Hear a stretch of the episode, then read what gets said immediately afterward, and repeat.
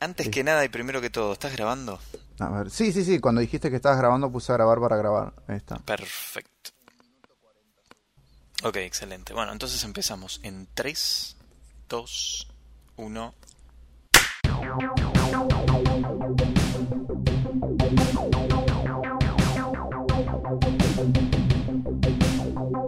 Ahora sí, de esta manera empezamos un nuevo podcast y una nueva edición de Momento Histórico con sus presentadores conductores, el señor Nicolás Osin Ortega, quien está siempre del otro lado. ¿Cómo estás, Nico? ¿Cómo andas, Federico? El rata roso que también estás del otro lado, ¿todo bien? Muy bien, muy bien. Algún día estaremos los dos del mismo lado. ¿Decís que va a cambiar? ¿Decís que va a cambiar la, la magia si hacemos eso? ¿Sabes que, ¿Sabes que eso lo pensé bastante? Mira, ¿Cambiaría el tema que yo te tenga enfrente y no puedas ver que tipo estoy boludeando mientras hablas?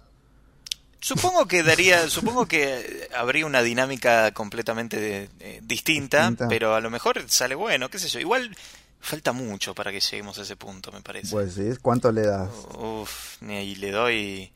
En realidad, si queremos, lo podemos hacer, porque las reuniones en este momento están permitidas. El tema es, no sé qué tan práctico va a ser, porque ponele, si nos reunimos en un lugar a grabar los dos, eh, lo más conveniente es que los dos estemos con barbijo. Porque uno va a venir de la calle y, viste, va a ser como medio raro y no se va a escuchar un carajo. Mm. Así que yo creo que por el momento yo le doy tipo inicio- primer cuarto de 2021, ponele. Ponele, para ser generoso. Primer cuarto, con vacuna, o sea... No creo que esté la vacuna todavía. No. No. O sea que vas a decir que la gente se va a hinchar las bolas y... Y la gente ya como está ya está- ya- ya está hinchada las sí, bolas, sí, es verdad. Sí, sí, ya está. sí. Sí. Me llegan noticias de que están los bares explotados los fines de semana, así que... Me llegan noticias. Y porque yo no voy, boludo, yo no salgo.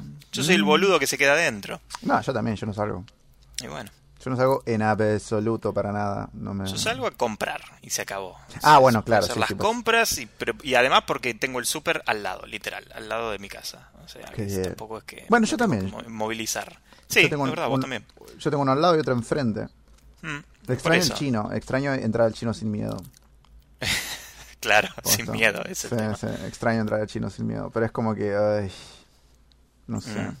Claro, ya, ya hay algo en el nombre del lugar que ya Claro, que me recuerda que al- te recuerda a, al- la- a la pandemia la y pandemia. Empieza, empieza a tener flashbacks de... Claro, además justo entras y justo está el chino tosiendo, seguro. Me la juego. Y, y el chino tose todo el año, no hace falta que esté enfermo. porque Claro, es verdad. El chino de mi barrio tosía antes de que existiera el coronavirus. Estaba siempre Uh. hecho mierda el chino. Sí, Pero bueno, sí. ahora es como que le- te vas a hacer el doble de, de la cabeza. Si Claro, se por pone a toser o a estornudar el chino arriba de tus este, galletitas Oreo, ¿viste? Es que sí, me da sí, cosita. O las verduras o todo, pero sí, me parece Claro. un montón. Bueno, no era igualmente este el tema del podcast del día de la fecha, No, no, no es para hablar hablar del de- coronavirus, Ni pero de bueno, chinos. claro, ni de chinos, pero bueno, es parte de la realidad, obviamente. Y... No, pero, pero tiene que ver con cuentos chinos. Ajá, es verdad, en cierta ¿Ah? forma sí. Mm. ¿Qué, qué, qué definiría un cuento chino? Puta madre. bueno, vos tirás el tema. bueno, pero eh, a ver, pasa que no quiero que me aparezca la película. Claro, es que sí, no. Eh, Bueno, no importa. Eh, o sea, sí, es- a ver, es como la- la- el... Bueno, mira, en realidad los que vieron la película, si no la vieron, no se pierden mucho, pero la verdad es que el cuento chino, el título de la película tiene que ver con la historia. Son como leyendas. ¿sí? Eh, con respecto a, por ejemplo, eh, la película trata de que una vaca cae del cielo y mata a la novia del- de un chino. Es- eso es una leyenda. ¿Sí? Claro. Este- Supongo que así coloquialmente decirle a alguien, ah, lo que me estás contando es un cuento chino, es como una historia difícil de creer. Claro, exacto, lo estás inventando. Claro, lo estás inventando o es demasiado fantasioso lo que me estás diciendo y no, no hay chance de que sea verdad. Y en cierta forma los mitos y leyendas, tanto urbanas como populares, eh, son, en, cierta manera, podrían ser considerados también un cuento chino, porque tienen, por lo general, estas historias siempre tienen este elemento extra que les da como un, un condimento más de fantasía y las hace un poquito más difíciles de creer estas historias.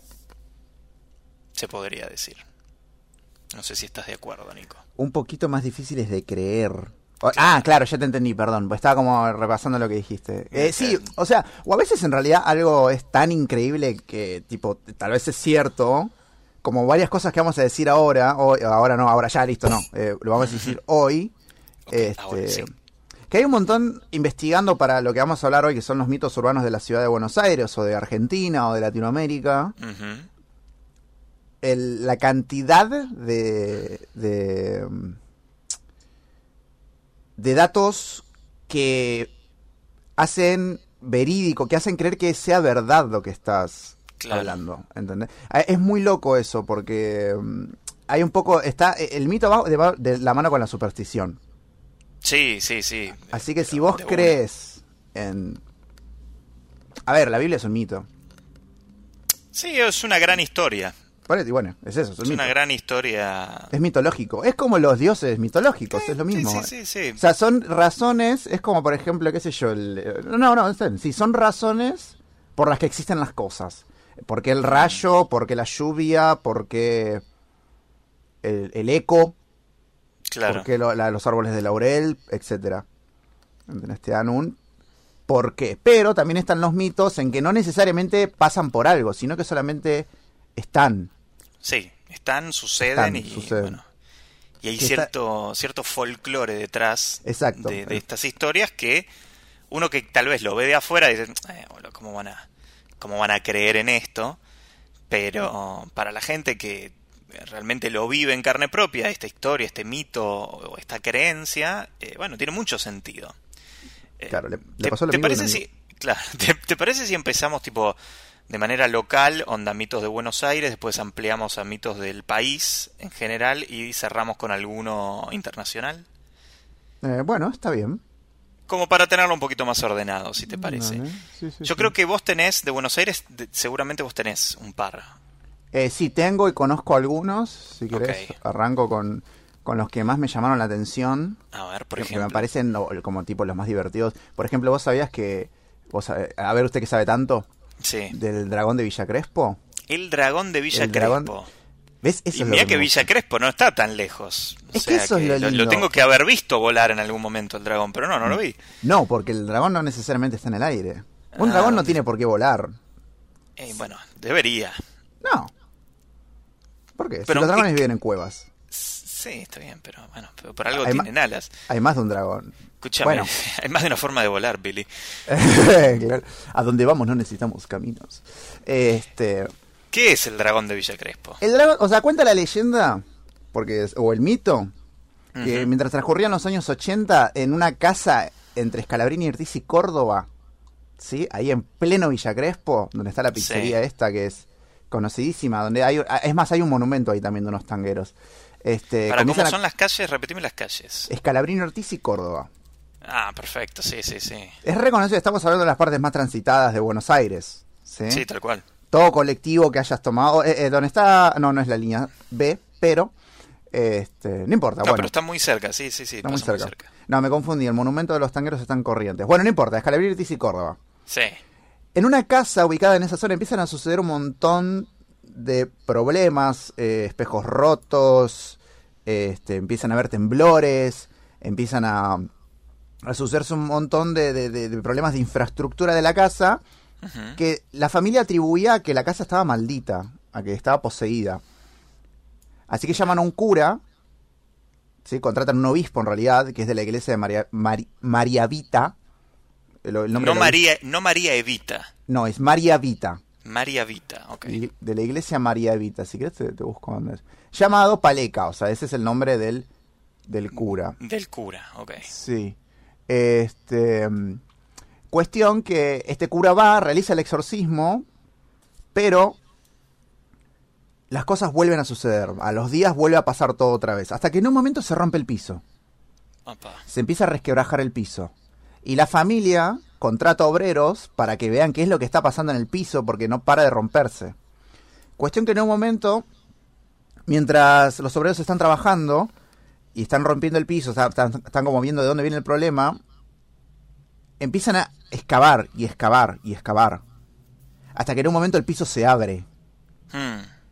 y, y ven a un dragón Ah, a, un- a una especie de reptil con forma de dragón de Komodo mirándolos y haciendo ruidos y gruñéndoles. ¿Dice que tan grande era el dragón? ¿Se sabe? Mm, no, dicen, o sea, para, para ocupar todo el piso de una casa Sí, no, no, por eso. tiene que ser bastante grande. tiene que ser ¿Y sabes- grande. ¿Sabes que lo hace más grande? Ahora te digo que es lo que más o menos para que tengas el, ¿Sabes que lo hace más grande? Que seguro era de boquita. dragón. Entonces es, es el más grande, seguro. Sí, sí, seguro. Y te- Este, seguramente si te lo cuento un bostero te lo va a decir.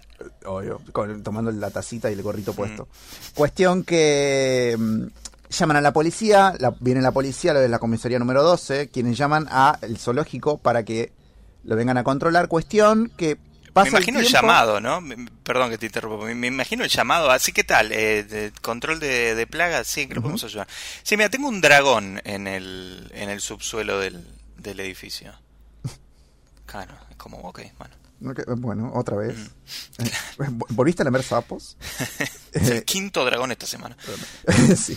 Y cuestión que viene la policía, viene el, lo- lo- lo del zoológico y al rato, al tiempo, se ven a los, a los obreros policías y los zoologistas, como llamarán, Ajá. salir con partes del dragón. Ah, lo, lo reventaron. Cuestión que cuando se meten a la madriguera del dragón, este, encuentran que había este, un entubado que llevaba a lo que es el, el Maldonado. Sí. ¿sí?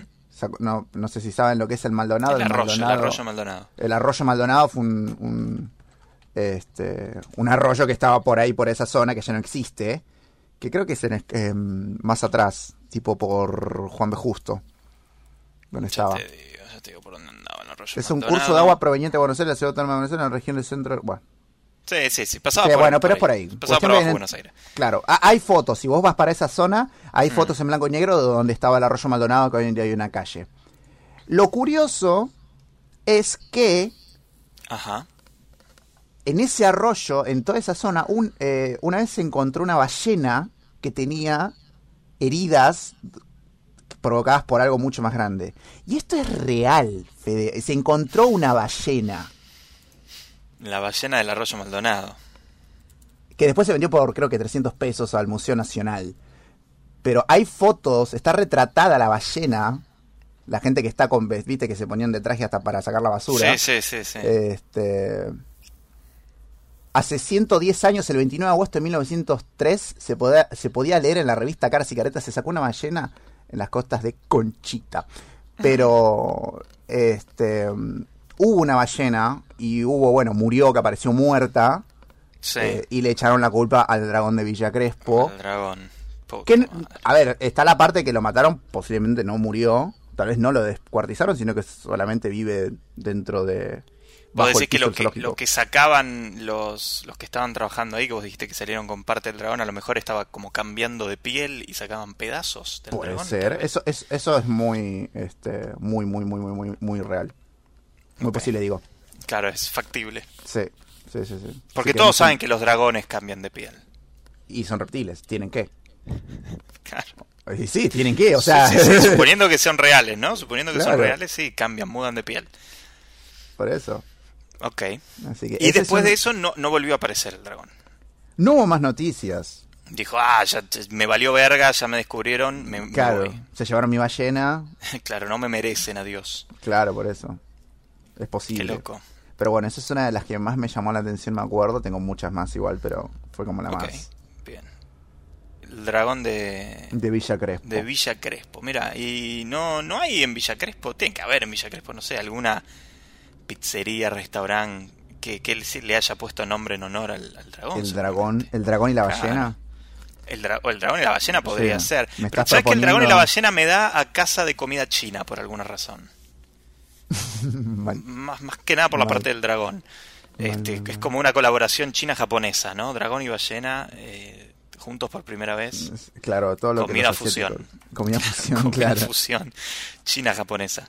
Bien, eh, in- interesante, interesante lo del dragón. Lástima que, bueno, no, en esa época no, no, no, no pudo ser retratado. Claro. Es, es muy loco como todas estas leyendas sí, sí, Eh, sí. Hoy no pasan, porque hoy todo el mundo tiene un celular a mano y al toque puede sacar una foto y decir, che, mira, este es el, el, El dragón de Villa Crespo. Claro, eh, che, vi al pomberito, pum, le saqué una foto y lo subí a Instagram. Eh, no, justo todo esto pasaba en la época en donde no podías tener ningún método para, para retratar el momento de forma inmediata. Pero bueno, está bien. eh, no, no, no es nuestra función poner en duda estas historias, sino más bien compartir la información y que cada uno nada, Sa- saque sus conclusiones. saque sus conclusiones, por supuesto. Mira, yo tengo una de la ciudad que esta, esta la conocemos todo porque probablemente la hayamos visto todos los que vivimos en la ciudad de Buenos Aires, que es la maldición de la Facultad de Ingeniería. Ah, a ver. Ingeniería sobre la calle Las Heras, barrio Recoleta, justo en la salida del subte H de. Las Heras. Bien, para Sí, que la- se la ubiquen la, terminal. gente de... Exacto, para que se- No, era la terminal y ahora le agregaron, llega hasta la de... La de abogacía, la de coso.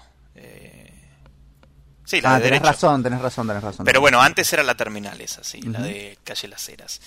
Em, bueno, ubicamos, ubicamos entonces la Facultad de Ingeniería, ubicada ahí en, en Pueyrredón y, y Las Heras. Es una iglesia gótica.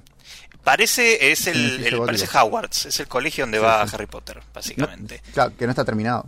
Que no está terminado y ahí la maldición, ¿no? Mm. La Facultad de, de Ingeniería de la Universidad de Buenos Aires se comenzó a construir en 1912 bajo las órdenes del arquitecto, perdón, del ingeniero Arturo Prince, detallista y obsesivo. El tipo quería hacer un edificio, como vos decís, estilo neogótico, que fuera obviamente el más sorprendente de la ciudad, que ciertamente hoy en día vos la ves y es, es imponente el edificio. O sea, Sí. ya te llama la atención porque no hay nada parecido alrededor. No, es un edificio gótico en el medio de la Es ciudad. un y edificio gótico al lado del parquecito, al lado de la estación de subte y enfrente tenés un, un, un- un barcitos. Sí, kiosco, Ah, después sí, lo- barcitos los a bares vuelta. esos, es verdad. Exacto. Eh, Bueno, la historia comienza... eh, Pon- Ponemosle el ruido del. Comienza en 1912, entonces cuando comienza la, la construcción, hasta que en 1932, cuando ya habían finalizado la primera etapa de la construcción, misteriosamente se frena el trabajo. Algunos dicen que era por los costos, que a lo mejor habían superado ya lo que era el presupuesto. Otros dicen que los planos tenían un error de cálculo y si se continuaba con la obra, esto podía terminar en un derrumbe.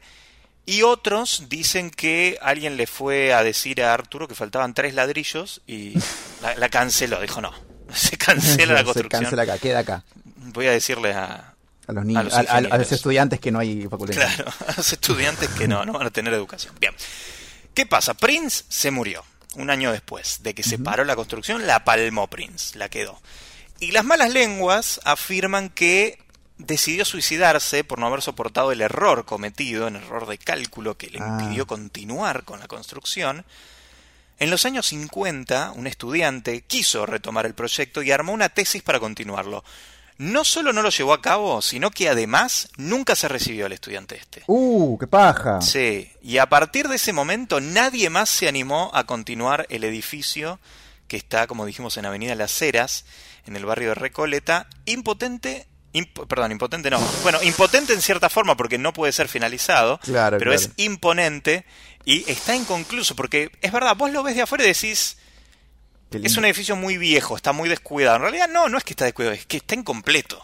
Sí, no, le faltan. eh, to- eh, no es torres, bueno, tiene torres, pero le faltan No, picos. alas, no sé si se No, no, le es hacia arriba. Eh, O sea, le falta hacia arriba. Está por la mitad del edificio. Claro. Si, si algún día van, bueno, cuando puedan salir y miran, van a ver que, o sea, nosotros tenemos la mala costumbre de generalmente los edificios ver la entrada porque es hasta donde vemos, no levantamos la cabeza. Sí, sí, el edificio miramos siempre arriba. piso.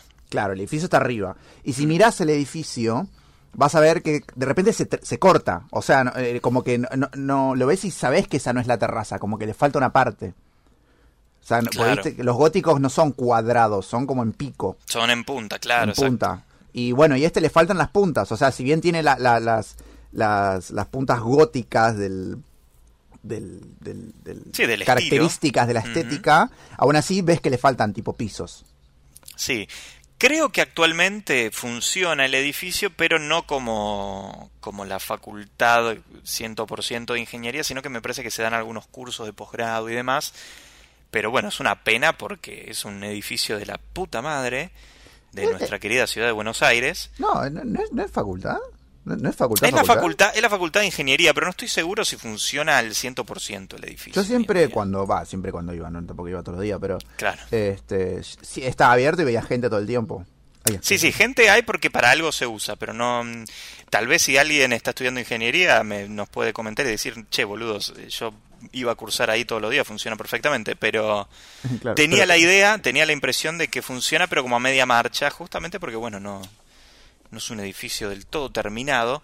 Y la maldición, bueno, eh, sigue vigente, evidentemente, porque nadie lo. Nada, nadie se pone en plan para, para finalizar este, este edificio, que es Claro. una pena, porque la verdad es que. Sí, ni siquiera es que tenemos un gobierno, ¿viste? Que estaría bueno que se ocupe. de claro, no, pero bueno, no lo hacen justamente porque tienen miedo a la maldición. Así que ahí tenés una historia urbana de la maldición de la Facultad de Ingeniería. Es que los edificios viejos acá tienen como muchas cosas. Uno de los más conocidos, que fue el que me hizo meterme en toda la parte de los mitos urbanos y demás, Sí, este, porque bueno, obviamente la gente no sabe porque no me conocen, pero a mí me encanta la mitología de acá, tipo, me chupa un huevo lo que a vos te gusta, el de, ¿cómo es? La, griega, la mitología. griega y toda esa cosa. No. A mí me gusta la de acá, la que puedo, tipo, ir a Escalabrín, Ortiz y Córdoba y decir, ay, qué Claro. cosa será la del dragón, ¿entendés? Este, me gusta vivir en esa fantasía. Y uno de los más conocidos, que tal vez hay mucha gente que ha oído hablar, y si no deberían, es en la... mm, mm, a ver, va- vamos a hablar de infraestructura primero y después te digo otro fantasma. Para hablar de A ver, fantasma. dale. Con respecto a la infraestructura. Vos sabés que, para el que no sabe, este, pero bueno, vos sabés que la línea A, la celeste, Sí. es la línea más vieja de Buenos Aires. La línea A de subtes. La línea A del subte, sí, de Metrovías, es la, la línea subte más vieja de Buenos Aires. Por eso la letra A. Claro, porque es la primera. ¿no? Porque por eso tenemos A, B, C, D, E, H. Y pues H. sí. Y ¿Sabes pues la P, es que es el premetro. Y la P Por, por, eh, ¿No es porque termina en hospitales, justamente? ¿O inicia en hospitales? La estación Eh, no. hospitales. O sea, es buena teoría, pero... Es- yo siempre supuse que era por eso. No, es por Haciendo Buenos Aires. Ah, Que era el eslogan de Macri en su momento cuando se construyó. ah bueno. La H de Haciendo. eh, Pensé que era porque la, la- O sea, hubiera preferido la, la- lógica... la estación terminal se llama hospitales, pensé que era por eso. Pero bueno, está bien. No, pero si no, las demás también cambiarían o tendrían otras letras. Sí, pero como le viste como no siguieron la, el orden de las letras con la H por alguna por alguna razón, Por, supuse por- que bueno, no por el haciendo, por eso te digo. Claro, está bien, está bien, está bien, pero bueno, yo lo, lo asocié más que nada a la terminal. Claro. Sí, es que es lógico también. Sí, pero bueno, sí, hubiera sí. hubiera- igual yo hubiera preferido la F. Sí, no sé hubiera por qué no le pusieron F, sinceramente. Ahora hay que hacer todas. Igual no las van a hacer. No. No, no las van a hacer. ¿Para qué? ¿Qué te- Bueno, que vamos, a hacer Londres, boludo, con O Rusia. 55.000 líneas de subte. Ay, ojalá. Sería, sería Ojalá, sería, sería espectacular, pero no, Sí, no, pero no. no va a suceder. Cuestión Ujú, que la línea A tiene dos medias estaciones. Sí, Pasco y Alberti. y Alberti, Alberti, sí. Alberti, que están, Sí, pues Alberti es el que hacía con Capusotto. Claro, están este, casi llegando a la estación Plaza Miserere, que de un lado puedes bajar y del otro no. Exacto. A veces pasas de largo, depende por dónde estás yendo. Bueno, cuestión Siempre que me llamó la atención eso, ¿eh? De- Debo De hacer por- la aclaración. Nunca entendí por qué. porque se derrumbó cuando se estaba construyendo. Ah, Al estar construyendo la estación, que me parece que en realidad la primera era Pasco, se vino abajo y no la podían, tipo, volver a hacer. Así que lo que hicieron fue crear el andén en otra estación. Por eso son dos medias estaciones. Por eso son las únicas dos medias estaciones que existen Qué en loco. todos los subtes. Para el que no, para el que nunca viajó en subte, vamos a explicarle, porque tal vez hay mucha gente que escucha eh, que es, es de afuera de Buenos Aires y nunca se tomó un subte, eh, o a lo mejor hay gente de Buenos Aires que nunca se tomó un subte. Eh, las estaciones de subte tienen, obviamente, como las estaciones de tren, dos andenes.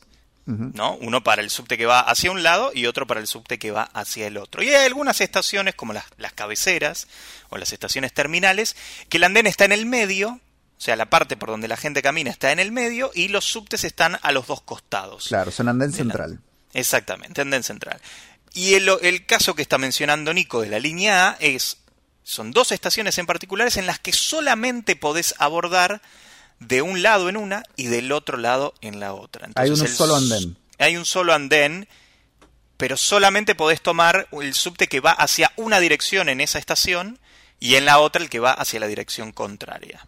Claro, co- contamos con la particularidad y con el dato que a mí me parece un horror de que esto sucede en Buenos Aires, que es que nosotros no, o sea, si vos te equivocás de lado, tenés que salir, dar la Sí. cruzar la calle, Técnicamente tenés que pagar otra vez el boleto. claro, y bajar, en vez de como cuando, por ejemplo, un andén central, como lo es en la línea E, Avenida La Plata, la- casi toda la E es andén central, por ejemplo. Sí. O podés conectar en la misma E, podés conectar los andenes. En la A no podés, en la B sí podés. Eh, creo que la única que no podés es la hora que lo pienso. Ok. Pero bueno, cuestión, que, que ¿por qué estamos mencionando las dos estaciones? Obviamente estamos hablando de la creación de la línea A, que la línea A, ¿cuántos años tiene? Tiene más de 100 años. No sé, no sé qué tanto, pero es vieja. Es muy vieja, es muy, muy, muy vieja. Este, 1913. Mira. El primero de diciembre de 1913 se inauguró. Ok. Cuestión que, obviamente, al derrumbarse las medias estaciones, hubo bajas y heridos y hubo obreros muertos. Se dice que si cruzás, ah, esto pasaba más en los viejos, en, la- en, los- en las brujas, en lo, porque bueno, hubo- tuvimos una remodelación de la línea A que les cambiaron los trenes, los vagones, Sí. y antes había vagones que eran de madera, que eran los originales casi de 1913, Hermoso, me encantaba viajar Hermosos. en esos vagones. Tenía olor a meo siempre, pero pero era nuestro meo. tipo, pero claro, era el meo de la ciudad, loco. era claro, como, el meo de 1913 me tomo este subte todos los días, es- Claro. este meo ya es parte de mí. Claro, vino Tipo, y llegabas a la oficina, llegabas a la oficina y la gente me decía, ah, te tomaste el hoy, sí. ¿Cómo sabes? Mm, y- y te olía. La baranda meo. Claro. Y bueno, la- te contaba con la particularidad, ese subte, ese tren, ese vagón que vos ibas andando y de repente se movía y se apagaban las luces. Sí, hermoso. En Pasco y Alberti siempre se apagaban las luces. Mm, Y mucha gente asegura que al estar mirando por la ventana hacia la pared derrumbada, que es la pared que no tiene andén, sí. podía haber obreros sentados con la cara más triste que te puedas imaginar, Ah, te puedo con la cara de pesar, observándolos sentados, quietos, inmóviles, y vos pasabas de largo con el, Mira, con el tren. terrible. Yo creo que una vez vi al dragón. ¿En el subte? De... Sí, yo creo que vi al dragón de... ¿De dónde era? ¿De Villa del Parque? De, Jack Crespo. De Villa Crespo. Sí, me, me parece que me lo crucé entonces alguna vez. No sería loco que vivieran en el subte ahora el dragón. Sería lógico. Sí, sería bastante lógico. Nuestro Sí, propio eh, Godzilla, pero argentino. Argentino. Argentino. Argentino. ¿Cómo, cómo, cómo se el llamaría el dragón de Villa Crespo? Siendo que es argentino. Ah, le pondrían un nombre tipo Manolito. Le de Como, como, el, como Tinelli tenía el dinosaurio Bernardo en su época. Y el oso Arturo. O Clemente, quizás. eh, Este, ¿Qué sería? El dinosaurio... No, es un dragón. Ay, perdón, el, el dragón Alberto. Da- Nada que ver con el presidente, ¿eh? pero el, el dragón Alberto. No, tal vez le va mal. O, o lo pondrían por apellido, tal vez. Dragón Ramírez. El dragón Gutiérrez. El dragón Gutiérrez. Pero ese parece delantero de, de algún equipo de la B Nacional. ¡Ahí viene el dragón Gutiérrez! ¡Se la pasa! Claro, es como... Eh, Claro, y se está masticando una ballena. Eh, qué loca la historia del, del subte. Mirá Mm. que yo, po- años, eh, años y años y años tomándome el subte A, porque yo antes, eh, mis primeros laburos siempre fueron por el microcentro, y viviendo en el barrio de Flores, bueno, tenía, tenía el, el inicio de la línea del subte A ahí cerquita, así que años y años tomándome ese, ese subte. Y sí, me acuerdo, pero, pero patente, la línea A y, y esas dos estaciones que siempre me llamó la atención, nunca supe por qué, hasta hoy, eh, el por qué eran distintas a las demás. Así que está bueno, muy bueno el dato, Nico. Por eso, los de que hablamos es que, mm, como dije antes, muchos mitos se apoyan en la realidad. Y sí, Este, obvio. tienen datos que es como que eh, le da la parte verídica, que es lo que lo vuelve un mito también, ¿no? Que hace que te preguntes, este, mm, mhm, Escúchame, vos tenés la reserva ecológica, ¿lo ubicás? eh, sí, Pasando Puerto Madero. ¿Cómo se llama esa zona? Pasando Puerto Madero. reserva ecológica. Reserva ecológica se llama. Ok, Eh, perfecto. Pasa- Bien, perfecto. sí, sí. Sí, cruzando entonces el, el río, la zona de Puerto Madero, más allá de los edificios y los restaurantes caros de la zona, está la reserva ecológica y la leyenda justamente del monstruo de la reserva ecológica. Uh, Por lo menos uh, uh. eso dice. Una misteriosa criatura Costanera vive. Ah, Costanera Sur, perfecto. Entonces se dice que hay una misteriosa criatura que vive en este espacio verde de 350 hectáreas y nadie sabe cuándo volverá a aparecer, convenientemente, ¿no? Mm, sí. Diferentes historias a lo largo de los años hablan de un mamífero con tamaño de perro y características de rata. Famoso perro rata. Tamaño-. Tamaño de perro y características de rata. O sea, sería una rata muy grande. Sería una rata grande, claro. Una rata que ver grande. Qué, qué per- qué tam- qué perro, ¿no? Pues si es un chihuahua es una rata, en definitiva. Ahora, si es un San Bernardo, bueno, Claro. le tengo un poco más de respeto. Dicen algunos que es un coipo, el animal similar a la nutria que vive en las costas del río, pero eso sería muy... Nah, no tendría demasiada, demasiado mito atrás. La primera vez que se oyó hablar de él, de este monstruo, fue en 1986, hace muy poquito, días después de que se inaugurara la reserva, justamente. Entre tanta flora y fauna resulta difícil reconocer todas las especies y nadie se anima realmente a realizar un diagnóstico acabado de la zona. Y así nació la leyenda de, y escuchan cómo le pusieron, Reservito. Algo que me han dicho en la vida es que los argentinos no saben poner nombres a las No, cosas. no, no le sabemos poner Y sabes cuando nada. me dieron el ejemplo, me dijeron, a ver, eh, yo le dije, mentira, si nosotros somos re originales, le digo, a ver, Claro. eh, si yo tengo un chorizo y un pan, ¿cómo se llama? Choripa. Y le dije, ¿por qué no vas a cagar? Y no vuelvo a hablar. Y si, pará, ¿y si tenés morcilla y pan? Morcipan. Claro. No, no, sí, es verdad. eh, eh, tienen razón. Según diferentes testimonios, Reservito se alimenta de carne humana y persigue a quienes caminan tranquilamente. Yo te digo, la verdad, fui varias veces de chico a la Reserva Ecológica, no sabía Yo de la fui. leyenda de Reservito y nunca me crucé nada raro. Pero bueno, no importa. Yo jamás fui. Nunca fuiste. Igual eh, no- hay nada, es pastizal alto y te pican los bichos, nada más.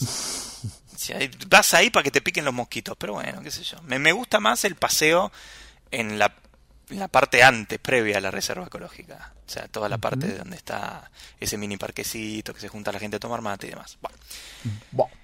Grupos de jóvenes han organizado más de una vez eh, como expediciones para enfrentarlo, pero nunca han tenido éxito, obviamente. Sin hallazgos de cadáveres ni desapariciones inexplicables, Reservito hizo lo suficiente como para aparecer y desaparecer sin que fuera documentado. Así que es una, esta es una leyenda urbana que tiene todas las de perder, porque es como nadie lo vio, nadie apareció muerto, nadie desapareció, puede tranquilamente ser una rata grande y tiene un nombre de mierda. Así que, nada, existe, sepan que existe esta leyenda, pero tómenla con mucha... pi- Me gusta más la del dragón, te digo hasta ahora. ¿La crees más? No, no la creo, pero me gusta más como... Se, se vende más la del dragón, es más interesante de escuchar que Reservito. Bueno, mira, hablando de... de- de- Ah, ahí está, ¿sabes cómo le pueden poner al dragón? Crespito, Crespito el Ah, dragón. bueno, esta vez. Ahí está, porque ya que le vamos a poner nombres de mierda a todos, Crespito el dragón. Listo. Crespito el villero. Ahí está, sí, Crespito el villero. Crespito el villero.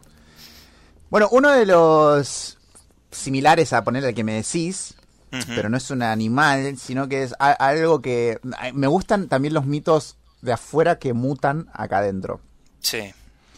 Este, pero según cuenta el mito, una leyenda por las calles de Once, Ujú. ¿sí? Once, eh, eh, recordemos que el barrio en realidad se llama Balvanera, pero se le dice Sí. Once. Se le dice 11. Eh, vaga un personaje de casi 3 metros de altura que cuida a los Mierda. habitantes del barrio. Conocido como el golem de Once o el gigante de Once. Pará, no es, no, no, no son los que venden eh, con el paraguas que venden billutería y eso, pues son bastante altos, te digo. Y puede ser. Ojo, ojo. Por no sé si llegan a 3 metros, pero 2 metros y medio alguno he visto, ¿eh? Y son, Sí, son enormes. son imponentes. Sí. Bien. El Eh, golem de, de 11, le dice. Recordemos la historia del golem, del, del famo- Ujú. la famoso mito judío, Exacto. este, donde un rabino crea un golem de barro y le pone notitas en la boca y el golem responde a las órdenes que están escritas en el papel. Es como si fuera el Frankenstein judío. Claro, una cosa así, Ponele, sí, una sí, cosa sí, sí, así. hecho El barro. golem. Mm. Cuestión que cuenta la leyenda que un rabino, ese mismo rabino en realidad, ese mismo rabino que hizo el golem de este mito, en realidad hizo 13 golems. No hizo uno solo, hizo 13. Y uno de esos 13 golems vino al barrio judío de Buenos Aires, que es el barrio de 11, o sea, no, Sí, o sea, es conocido como el barrio judío en realidad 11. Sí, sí, sí. A ver, no, no, no, creo que le estemos faltando el respeto a nadie al decir que en 11 se concentra la mayor cantidad de gente de la comunidad judía que trabaja y muchos viven ahí también. La particularidad de este golem es que a diferencia del de la notita, este es un golem justiciero, es un golem... Es un gigante que defiende, como dije antes, a los habitantes de... Este, sí, del barrio. Del barrio de Once. Mm. Que fue creado cerca del siglo XVI por el rabino este. El rabino de Praga se llama Jud... Bueno, no voy a pronunciar bien, pero Judah Loed Ben Besabel. Ok. Sí. Shudlo para los amigos. Shudlo para los amigos. Y la historia, bueno, se bifurcan muchas versiones. Hay mucha gente que intentó conseguir al golem, intentó ir, y los, se dice que los este, habitantes del barrio mismo esconden al golem. Ah, mira. Lo defienden y, e impiden que sea eh, capturado. O sea que si vos te mudás a, a Once en un departamento, el, dueño del departamento te dice, mira, bueno, el departamento viene amueblado con este, tantos ambientes, el edificio tiene esto y esto, y, una vez por semana tenés que dejar dormir al golem en tu casa. claro. Es, condición para mudarte al barrio, eh, no puedes negarte. Si el golem viene, lo tenés que... Claro, y, duerme en la cama cucheta en la parte de arriba. No, sí. Tres metros necesitas una cama grande. Así que es como un mito que en realidad eh, teóricamente tiene testigos, la gente del barrio lo conoce. Mira, ¿cómo se llamará el golem, no? Yo creo que le dirán golem, porque golem queda bien. O el gigante de once también queda bien. Gigante de once, sí, también. Porque si le dicen oncecito. No, le podrían decir miserero. Mm. Eh, Miserero, ¿qué más? El balvanerito. Balvanerito, balvanerito me gusta más. Balvanerito, pero mide 3 metros. Y bueno, pero ahí está el chiste, es como que le ponen al boludo este como el del... sí, el de Robin Hood, el pequeño John. El pequeño John. Ahí está. Igual estaba pensando en el abuelito. Ah, también. El del Nahuel Guapí, que ese también lo podemos mencionar si querés. Pero, el abuelito es porque ya existía el, el monstruo lago Ness y dijeron, bueno, algo no tan algo más este amigable al oído. En abuelito, chao. Se acabó. Bien, el golem. Entonces, entonces vos decís que la si vos preguntás, vos vas entras a un local de 11, decís, che, ¿y el golem? Y te dicen, no, aquí no hay golem y nunca lo ha habido. Y cierran la persona. y bajan. Claro, tienda, el golem. Eh, claro. Telas el golem. ok, bien. Interesante. Mm. Eh, aparece de noche el golem, ¿no? Sí, aparece de noche. Es, un justiciero. Dicen que vos decís que es justiciero. ¿Qué hace el golem para ser justiciero? Defiende, defiende de, de, de, de, mm, malhechores al barrio. De malhechores, claro, exacto, a los ciudadanos. O sea, igual, para porque hay varias versiones, como te digo. Algunas cuentan que eh, el, antes de que muera el, rabino, encerró al gigante en una habitación en la que nadie puede entrar, que estaría anexo a un hospital acá en Caballito. Opa. Otros creen que vive en un callejón oculto, eh, que estaría entre los pasajes Colombo o, el Victoria. Mira. Y de una u otra forma, aún así, eh, los vecinos aseguran que sigue vivo y vivito y coleando. Mira, tengo este, una conocida que vive en Balvanera, le voy a preguntar si, si lo vio al golem alguna vez. Che, vivís, dejá de hablarme. sí. ¿Cómo conseguiste Sí, si se pone súper defensiva con respecto a este tema, ya me va me estaría confirmando que el golem existe. Claro, o te, o te está respondiendo el golem. O me, o me responde el golem, porque capaz que lo tiene en la casa. Justo tocó, viste, hoy se quedaba en lo de mi amiga. Y... Claro. Estaban, jugando jueguitos. Qué, loco el golem, sí. Qué, loco que haya un golem dando vueltas por once. Eh, hay mucha gente dando vuelta por once, ¿no? ¿Qué, qué le hace un golem más al barrio? Claro. Sí, que tal vez pasa desapercibido. Tiene el, el, gorrito, las patillas y... Tal cual. Como, che, qué alto que Bien, ¿querés que pasemos a, a, leyendas entonces ya más a nivel país o querés tirar alguna más de la ciudad de Buenos Aires que te haya quedado ahí en el tintero? Si querés te mando una última. A ver, dale. Eh, que es la, que yo quería hablar, que fue la que me hizo entrar a este. Ok, a ver. Que es, eh, en la Biblioteca Nacional está el fantasma de Vaperón. Ah, jodeme. ¿Sabes que nunca fui a la Biblioteca Nacional? ¿Qué tipo? O sea, la, la, la, la conozco de afuera. Es la de Recoleta. Es la de Recoleta, es un Ok, edificio sí, sí, la, la- es un edificio muy lindo. hermosísimo. Yo fui a ver un par de exposiciones ahí. Este. Y. Este tiene como este. Esta forma. Ay, ¿cómo es? Brutal. bru- brutalística, creo que se llama, si no me equivoco. No sé. La arquitectura. Es Está como, está como por encima, ¿no? De, de- Sí, es enorme, tipo, es como de que. algo. Viene angosto y después se abre arriba. Tal Este, cual. es muy bueno. Pero ¿qué pasa? Eh, está el fantasma entonces. Para el que no sabe, el cadáver de Eva Perón, una vez muerta, ella murió de cáncer en 1950 y estoy recordando la memoria, ¿eh? 55 si no me equivoco. Ok. Este, Te va a escuchar un peronista y se le va a zafar un Sí, tornillo. un, un- un justicialista ahora por eso. en el voy a buscar. 52 murió. ¿En el 52? Ah, mira, Sí. murió antes del golpe de Estado entonces. En el 52, el 26 de julio de 1952. Eva Perón, una vez muerta, eh, lamentablemente no- el- su cadáver sufrió un montón de, de- de- de- de Ultrajes. ultrajes, gracias. Se movió de acá para allá, este, la manosearon, Mm. le hubo un montón de actividades poco, poco piolas que Sí. Vi- Estuvo en el ropero de un, de un militar durante bastante tiempo, Sí, lo, lo profanaron el cadáver de formas mucho. Inimaginables con saña política, ¿no? Sí, lamentablemente. Totalmente. Hoy en día está enterrada en el cementerio de la Recoleta. Y, a ver, eh, eh, fue enterrada en 1976 y ella murió en el 52. Estamos Claro, hablando de sí, casi imagínate 20 que- años. Que dio vuelta el cadáver por... De acá fue, a- fue a. España, de España volvió. Fue un quilombo. Y uno de estos militares en un momento que estaba guardando al fantasma, al fantasma no, perdón, al cadáver de Eva Perón en su casa, este, juraba que del, lu- del lugar donde el- estaba el cuerpo venían ruidos, tipo golpes, Ah, respiraciones. jodeme. ¿Para qué querés tener el cadáver de Eva Perón en tu casa? O sea, no creo que quiera, lo habrán dicho, es como, no te estamos preguntando. esto no es un esto, esto no es una democracia, papi. Cuestión, ¿qué pasa? Este hombre juraba, rejuraba y perjuraba que esto sucedía. Una noche, este militar estaba durmiendo en su cama, plácidamente, cuando de repente se abre la puerta de su habitación y es Eva. Oh, la puta. Saca un revólver de abajo de la almohada porque militar siempre presente y hace Obvio.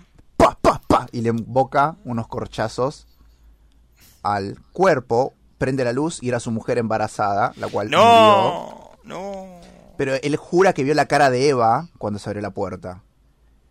Pasado esto, obviamente le sacan el cadáver de Eva. Este, no creo que haya ido. Está claro que no podés cuidar el cadáver de Eva Perón, le dije. Claro, mira lo que hiciste tu mujer, no vas a poder cuidar un Claro. cadáver. Ahora quédate con el cadáver de tu mujer. Y estamos hablando de una época donde los crímenes eran pasionales, tipo no había femicidio, así que era como una locura. sí, sí, sí. El fan, eh, bueno, una vez pasado todo esto, que sé yo, que esto, que el otro, que pum, que pan, que pito, que flota, que viene, que va, que sube, que baja, entierran el cadáver de Eva Perón.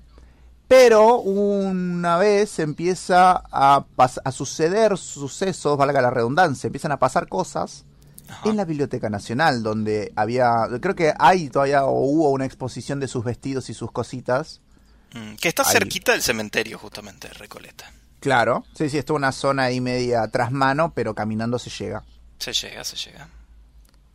Los guardas, los de seguridad del, del- del- De la de la Biblioteca Nacional dicen que han visto rondar una mujer muy bien vestida en un vestido blanco con un fuerte perfume a rosas y que siempre antes que se sienta eso se huele este perfume, que es el clásico perfume. Recordemos que Eva Perón era una mujer que usaba ropa de alta costura porque podía Y sí. y porque le quedaba divino y porque también y usaba perfumes bastante característicos. Creo que uno de los perfumes todavía está dentro de la Biblioteca Nacional. Este y no es un mal fantasma. Es un fantasma re chill, es re piola.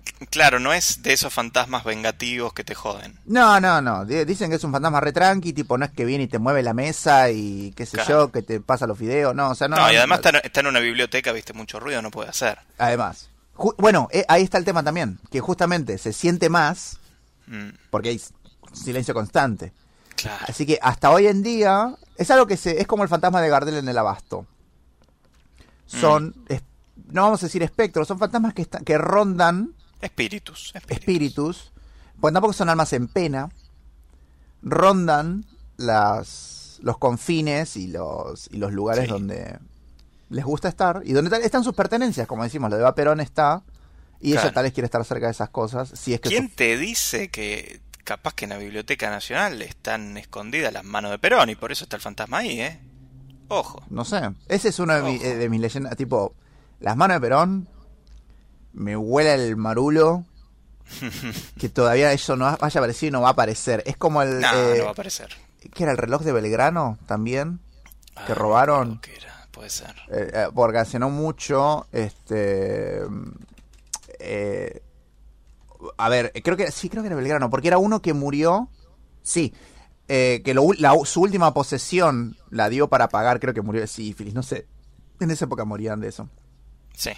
Hace 200 años de la muerte del general Manuel Belgrano, el reloj de oro y esmalte que le regaló a su médico personal en su lecho de muerte que fuera robado en 2007 sigue desaparecido.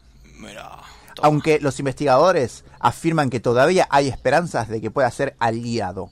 Eh, Que el tema, eh, por ejemplo, el reloj.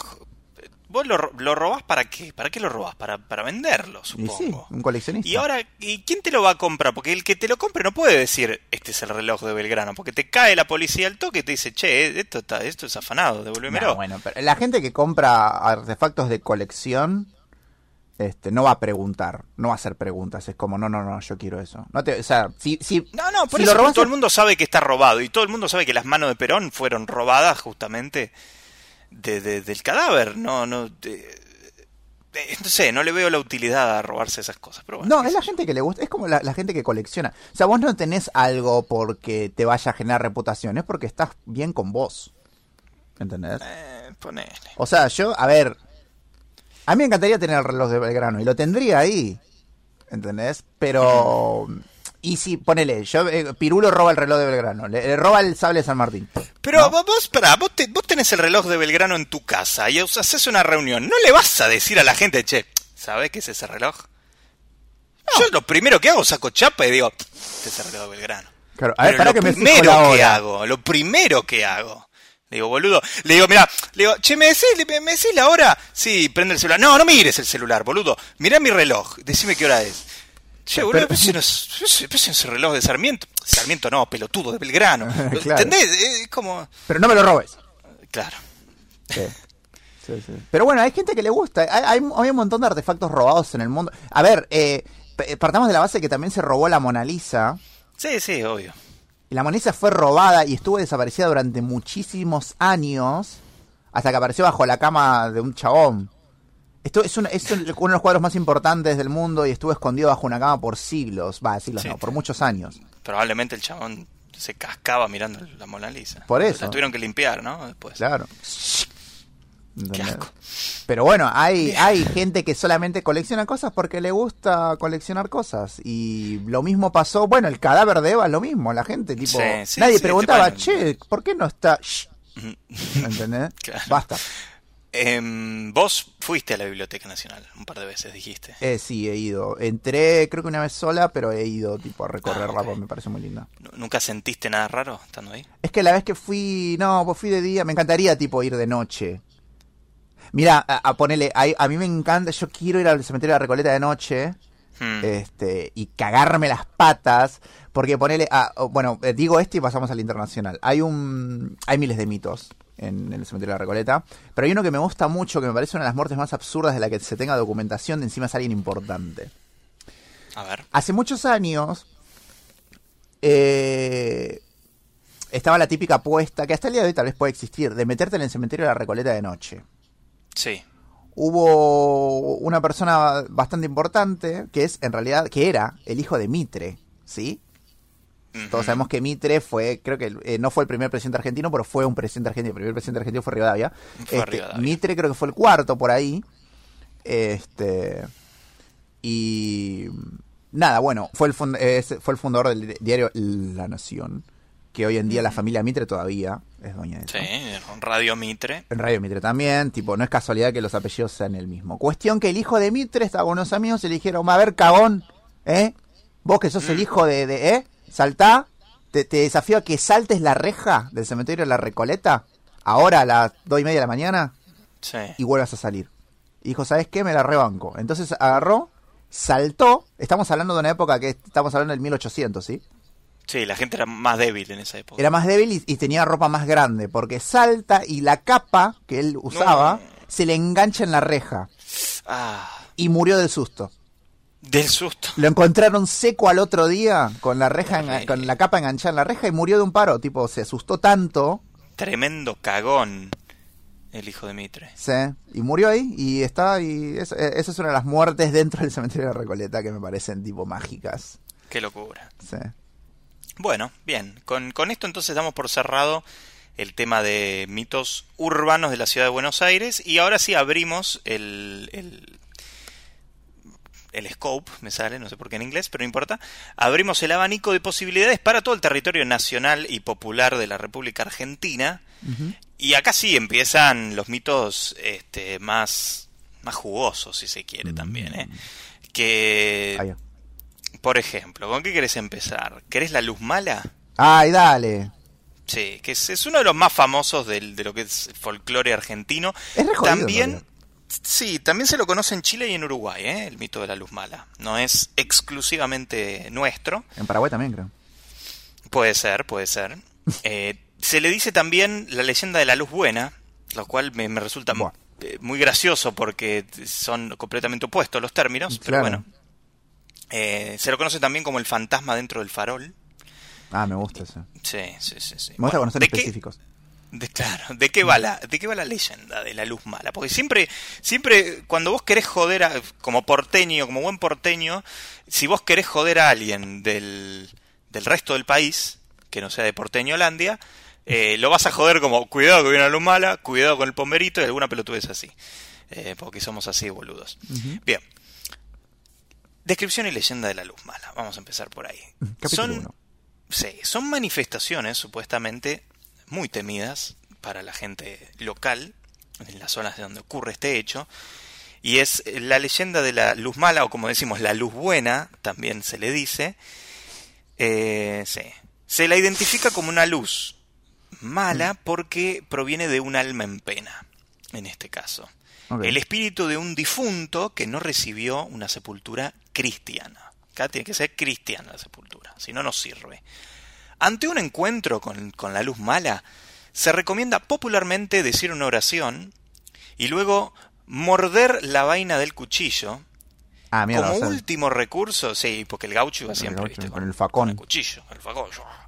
Y como último recurso, se las debe enfrentar con un arma blanca, ya que las armas de fuego obviamente resultan ineficaces contra los espíritus de la luz mala.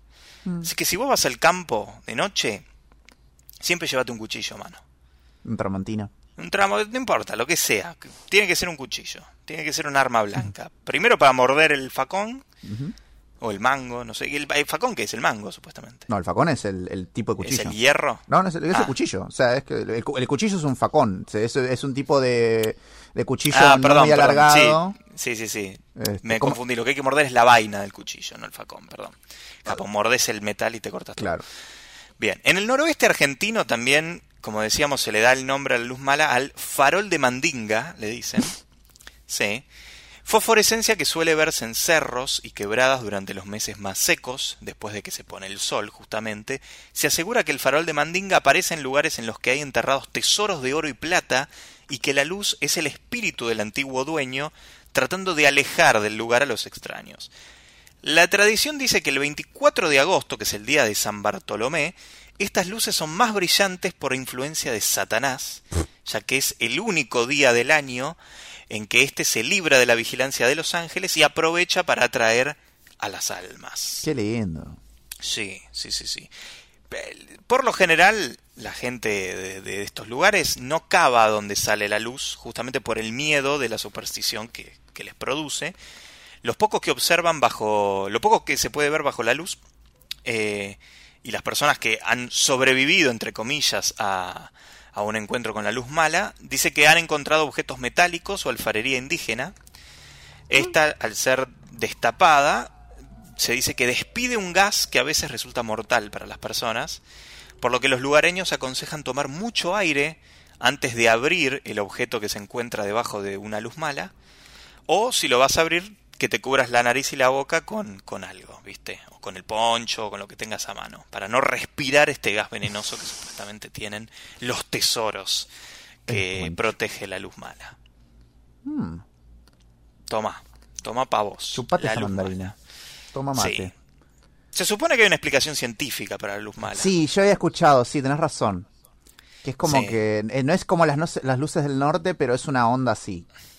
Sí, algunos dicen que es como es como una especie de, de, mm, se podría decir como el reflejo de la luz de la luna en los huesos de vacas muertas, por ejemplo. En el Sí, es campo, verdad, es verdad, es muertos. Entonces eh, produce la luz de la luna reflejada produce este tipo de manifestaciones. Pero bueno, yo sí estoy, mira, ya vamos a plantear el escenario. Ya, ya si estoy en un campo en plena noche, ya estoy cagado en las patas, pase o no pase nada. Es que Empecemos sí. te- por ahí. te- sí, sí, sí, olvídate. Empecemos por ahí. Y después, si encima veo un, unos huesos ahí dando vuelta y una luz que se refleja, que es medio extraña, Mm. pero no hay ciencia que me salve. Yo salgo corriendo para el otro lado. No voy a acabar mi pozo ahí. No, no, no, no, no, de, de ninguna manera. Eh, Claro. así que ahí tenés, la leyenda de la luz mala. Ot- ¿Tenías otra? Sí, pero dale, dale, dale, por favor. Ahora, bueno, estamos hablando de los clásicos. El clásico, Clásicos. clásico, clásico que vamos a decir ahora es el pombero. Sí, exacto. El pombero, también conocido como pomberito, porque acá el diminutivo es ley, Tal cual. es una especie de, de duende o espíritu de la mitología guaraní, ¿sí? Pero eh, también está en el noroeste argentino y en el sur de Brasil, ¿sí? Y puede tener pelo blanco o negro. Se lo conoce Sí. también con varios nombres, tipo el... Mira, te lo, te lo voy a leer todos, no son muchos, pero... Está pomberito, Sí. pirahue, que quiere decir pies peludos, Ah, es un hobbit. Sí. Pomberito. Caray Piaré, que es señor de la noche, Cuaray Yará, dueño del sol, tal como se lo conoce en el mito de los Mbayá del sur de Brasil y de la provincia argentina de Misiones. El Quiero hacer un paréntesis. ¿Qué, qué pronunciación de guaraní espectacular que tenés, ¿eh? Es que sí, mi abuelo era paraguayo, yo soy Ah, técnicamente un 15% guaraní. Mira vos, Sí, ¿viste? vos. Hoy saben O sea, un poquito sos, más de mí. sos un banda, sos guaraní. Eh, ¿Qué más? ¿Qué Eh, más tenemos para agregar al repertorio? ¿Gitano también? No, eh, mi, mi abuela es santiagueña. Santiago. Uh, sí. Eh, ¿Qué más? No, por ahora eso. Tengo todo menos la ciudadanía europea. O sea, entre los dos obviamente salís ganando. Sos, Así que, sos una, eh, una- una mezcla nacional y popular. claro, soy, soy el surtido que no es de marca. Claro. Soy el otro. Este, bueno, entonces dije, eh, Sí, el caray piay- Guarayará, piayaré o como- el chopombé, que quiere decir don pombero, el, y bueno, después se repite chopombé y chopombe. Y el Ah, tintín, sí, sí, en. Ecuador, porque bueno, pero no estamos hablando de Ecuador. Sí, Este, Ecuador que se invente su propio Sí, ¿qué es mito urbano, loco. da- dame mi pomberito. eh. Claro. Bueno, la mitología Ajá. eh, que es, puede llegar a ser tanto amigo como enemigo, según la conducta de este, ¿sí?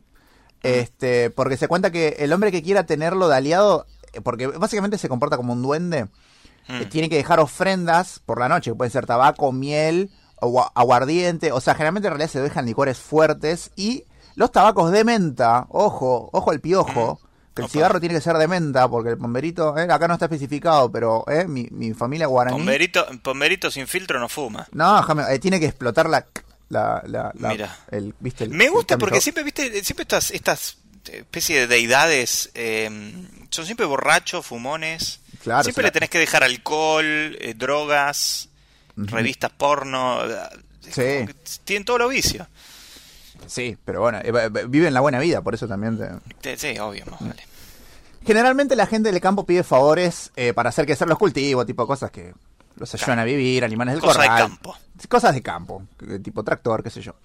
Pero después de pedir un favor, no se da hay que olvidar jamás de hacer la misma ofrenda todas las noches durante 30 días. Eh, ¿Sí? Es que, eh, o sea, es un presupuesto. Más te vale que el de- pompero 30 días dejándole el tabaco, guardiente, Mucho el miel, café, Puta tipo lo- las tostadas. Son cosas caras encima, no es que quiere, No, sí. eh, no es que le tenés que dejar eh, maicena, ¿viste? No, claro, llama a la mafia. Claro, no te pide arroz. Claro. O sea, te está pidiendo cosas caras, boludo. No caro, pide ¿no? alimento no perecedero, el pomberito quiere, Claro. ¿Qué es esto, fideo, pomberito no? quiere, quiere ron, ¿viste? Quiere Y de marca.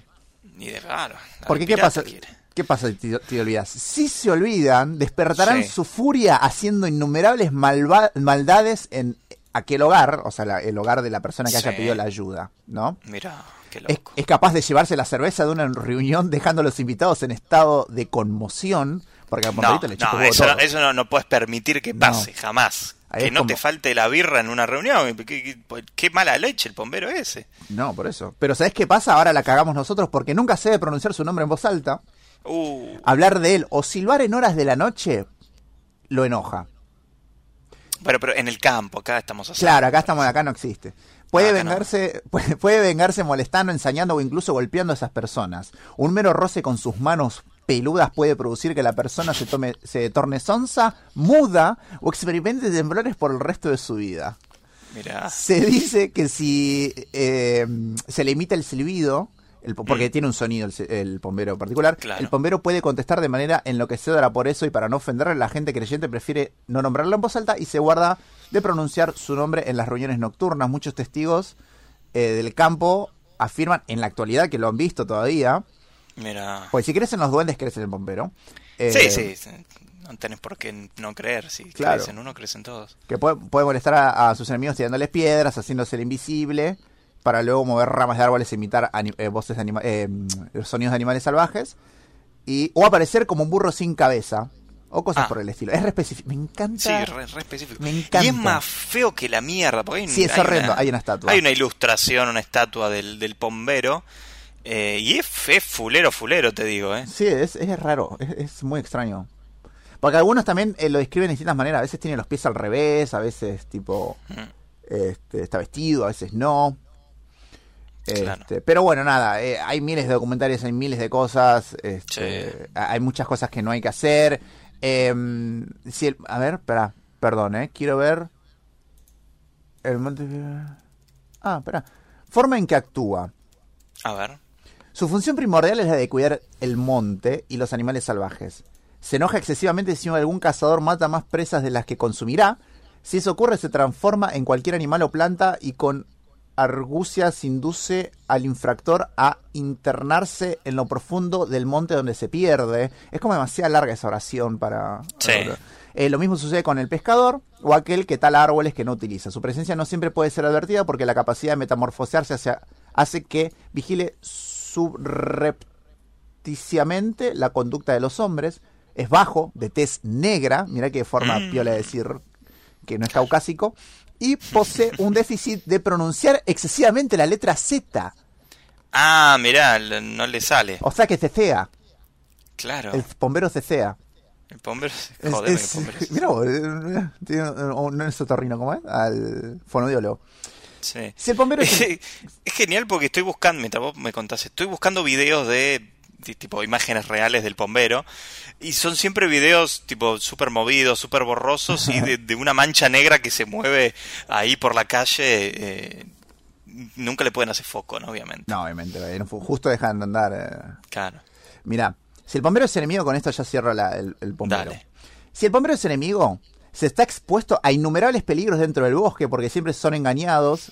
eh, eh, perdón, siempre con engaños intentará desorientarlo y extraviarlo en la espesura del mismo. Algunas veces provoca extraños accidentes dentro de los ranchos, como por ejemplo que se cierren solas las puertas o caigan utensilios, utensilios sí, de la cocina misteriosamente. Lo que están enemistados con él en la noche suele escuchar pasos y voces en los alrededores del rancho, como si alguien caminara por el patio. Pero, en cambio, si es amigo, pueden obtenerse grandes ventajas, puesto que él, de manera invisible, guiará al cazador hasta el lugar donde se hallen las presas más grandes y gordas, la buena pesca o los mejores frutos silvestres que sirven de alimento. Así que, o es re piola, Sí. O claro, te la hace imposible. claro, exacto. Es como raro porque necesitas plata para pagarle los puchos, pero después te, te ayuda a cazar tu comida. O sea, es como que te, te- te saco toda la guita, pero bueno, te doy parte del... Sí.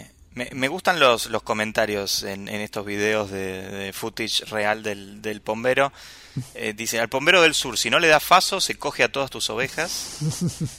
Y otra dice, mi tío siempre que se pone en pedo me dice que se cagó a piñas con el pombero.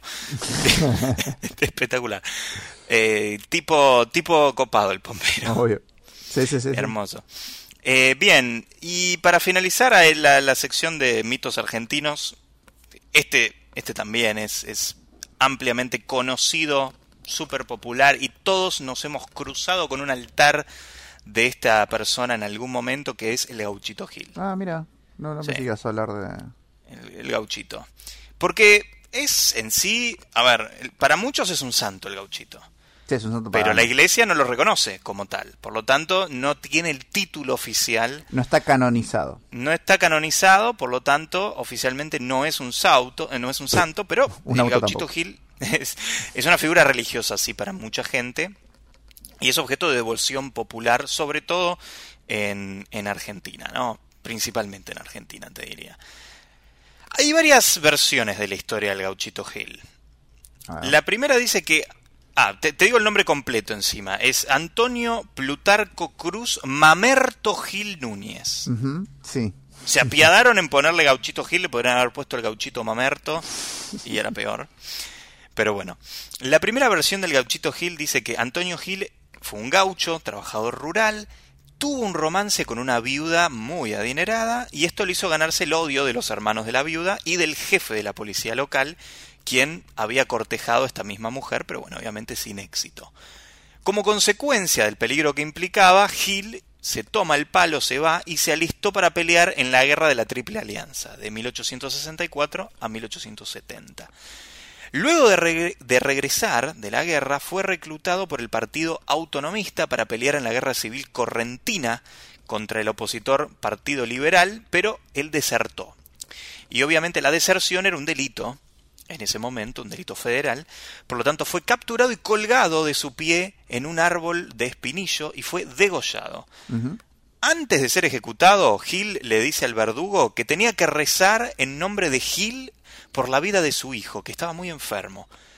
El verdugo al principio no cree, obviamente, porque dice, no, mi hijo está perfecto, vos sos un Gil, te querés salvar. Que sos un mamerto. Claro, y lo degollan. Psh, chao, a la mierda. Pero cuando vuelve a su casa, el verdugo encuentra a su hijo casi agonizando y desesperado le reza a Gil y su hijo sanó milagrosamente. Entonces el verdugo le da al cuerpo un entierro apropiado y las personas empezaron a ente- enterar de este milagro y le construyeron un santuario que son estos, estos santuarios que vemos siempre al costado de la ruta donde se les deja ropa o, o pedazos de, de tela de color rojo. Qué rápido que laburó Eh. el gauchito igual. Sí, sí, sí, al toque. Al toque. Sí. Eh, porque era el color que justamente caracterizaba al partido autonomista de la provincia de Corriente, que era para el que peleaba justamente el gauchito Gil. Bueno, esa es la versión número uno. Después tenés la versión número dos, ¿No? que dice que Gil era un cuatrero, ratero, que se, con, que se congració con los pobres, reclutado para combatir en la guerra de la Triple Alianza, desertó y lo persiguieron, obviamente. Cuando lo capturan por los delitos que cometió, un comisario estaba a punto de dispararle debajo de un árbol, y el gauchito le dice, no me mates, que ya va a llegar la carta de mi inocencia, y el comisario le responde, no te vas a salvar ni en pedo de esta, y el gauchito le dice, cuando llegue la carta, vas a recibir la noticia de que tu hijo se está muriendo por causa de una enfermedad. Cuando llegues, reza por mí y tu hijo se va a salvar, porque hoy vas a estar derramando la sangre de un inocente, le dijo. Y en esa época se creía que invocar la sangre de un inocente era milagroso. Así que al llegar a la casa de Mercedes, obviamente lo revientan al gauchito, llega el, el que le disparó a su casa y encontró a su hijo enfermo, rezó por él en nombre de- del gauchito Gil y se curó. Así que el comisario volvió a donde estaba el cuerpo de, de Gil y le pidió perdón. Lo Pero ahí. estaba muerto, obviamente. Claro. Sí. Te tomaste tu tiempo. Exacto. Y hay una última versión, una tercera, que dice que el gauchito dirigió un grupo de matones autonomistas que iban de pueblo en pueblo saqueando, robando a los ricos y matando a todo liberal que se cruzara en su camino. Fue capturado por un grupo de hombres del Partido Liberal y degollado cerca de Mercedes Corrientes, pero esta última versión no implica ningún milagro. Claro, yo conocía una versión que era una combinación del primero y el segundo. Mm, Yo sabía que le habían colgado un árbol, le iban a degollar, pero dijo, mirá que soy inocente, va a llegar la carta. Es como, mira, a mí no me Claro. importa. Y digo, bueno, Sí. está bien, tu hijo se va a enfermar y reza por mí cuando se enferme. Y fue como, bueno, dale. Y nada, pasó eso y, y conocemos la historia del, del gauchito Sí, sí, sí, Gil, que es similar a la de la difunta Correa. Lo, lo curioso es que es eh, la historia es obviamente es oriunda de la provincia de Corrientes, que es donde suceden todos estos hechos, pero se extendió a prácticamente todo el país, porque si alguno ha viajado por las carreteras nacionales de Argentina eh, en auto, obviamente, o, micro, o lo que fuera, transporte terrestre, siempre vamos a encontrar al costado de la ruta estos pequeños altares con, con o la imagen del gauchito Gil y, siempre retazos de, de, ropa de tela de color rojo, que bueno, es el color característico justamente de, del pañuelo que llevaban los del Partido Autonomista. Así que mm. Es un, una historia, un mito, una creencia popular que, que, se extendió y cobró fuerza a todo el territorio nacional. Claro, es pasar y tocar la bocina. Claro, exacto. Y creo que le dejan también alcohol. O, siempre vi eh, botellas de cerveza vacía. Sí, se le deja, sí, sí, Pasa que tenés que como que prometerle, che, mira, eh, me haces esto y te doy tal. Es lo mismo que el pomberito también. Tenés que llevarle algo. Generalmente es alcohol, puchos, algo de eso. Una viuda. Una viuda, claro. O sea, un hijo enfermo. adinerada, claro. Por eso. Como la difunta Correa, ponele que le llevan agua, porque. Mm. O sea, conoces el milagro de la difunta Correa, es lo mismo.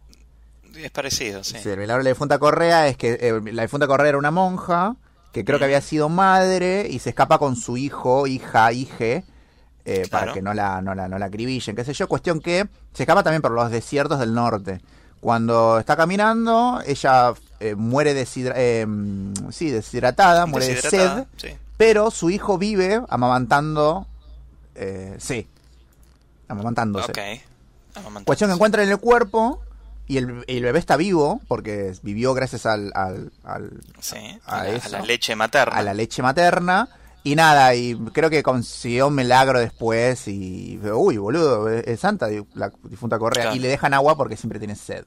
Por eso se le, mm. se le envuelve en botellas y para que no lo vean los perros. Es más sana la, la difunta Correa. Sí, sí, sí, es más... No toma alcohol, no, no fuma faso, esta es, más no, sanita. no se da con drogas fuertes. Y para concluir, porque ya nos pasamos. No, estamos, bien, estamos, estamos, bien, estamos bien. Sí, estamos, estamos bien, estamos bien. Podemos tirar una, una, dos más. Yo tengo dos más. Dale, yo tengo una, pero ya es de, de Uruguay. Me la, me la, comentaron del país vecino de Uruguay. Bueno, así que... está bien que no nos escuchan, así que ahora te dejo. Primero digo, tiro, estas dos juntas y tiro el tuyo. Dale, y cerramos. A mí la, una que me sorprendió mucho, que me hizo, que es similar a la de la ballena que encontraron, es la leyenda del lobizón. El lobizón. ¿Viste? El lobizón. yo me acuerdo de la canción del lobizón. ¿Cuál? No, me acuerdo que había una canción, no me acuerdo la canción, punto. Ah, no, yo no, sabía. El lobizón. El lobizón, Huicho, Luisón o Luiso, hace referencia a un personaje propio de la mitología guaraní. Recordemos que siempre que hablamos guaraní estamos refiriendo también al, norte del país. ¿sí? Hmm. si bien guaraní que, corresponde al Paraguay, este, la verdad que estamos muy pegados. El cual guarda similitudes con la leyenda europea del hombre lobo, es un mito muy popular en Argentina, Paraguay y Uruguay. Eh, acá esto es interesante porque esto en realidad es una historia que es en todo el mundo, que en realidad se dice que tu séptimo hijo va a ser un hombre lobo. Uy, Marbotán está al horno. Sí, mi papá también. O sea, a mierda. este, claro, tu séptimo hijo sería un, eh, un hombre lobo. ¿Lo ves? Y Maradona, y Maradona está ahí también. ¿eh? Claro, sí, no, seguro. Lobizón es el séptimo hijo de Tau y Karená en la mitología guaraní. Sobre él cayó la mm. mayor maldición que pesaba sobre los progenitores. Su solo nombre aterroriza. Este ser espeluznante se halla ubicado en la encrucijada del camino de la vida y de la muerte. Es el monstruo más temido, aborrecido de los engendros malditos. Otros mitos emparentados traen justicia y venganza, castigos de los que exceden, protegen la flora y la fauna, otros devoran hombres y mujeres, otros roban niños, silban y merodean. Por es como es algo malo silbar, boludo, porque también con el bombero es lo mismo. Aparentemente en el campo no le gusta. No, no, no, se puede silbar. Como una falta de respeto, qué sé. Lobizón daña más que todo a estos... Lobizón daña más que todos estos penantes, hace imposible la vida del más allá, juega con el destino del alma y que se vuelve irremediable una vez que él interviene en el colmo de su obra maléfico. Por eso es tan temido. Media rara también esa oración. Tal, vez, le escribió el porque le, como que le faltan conectores.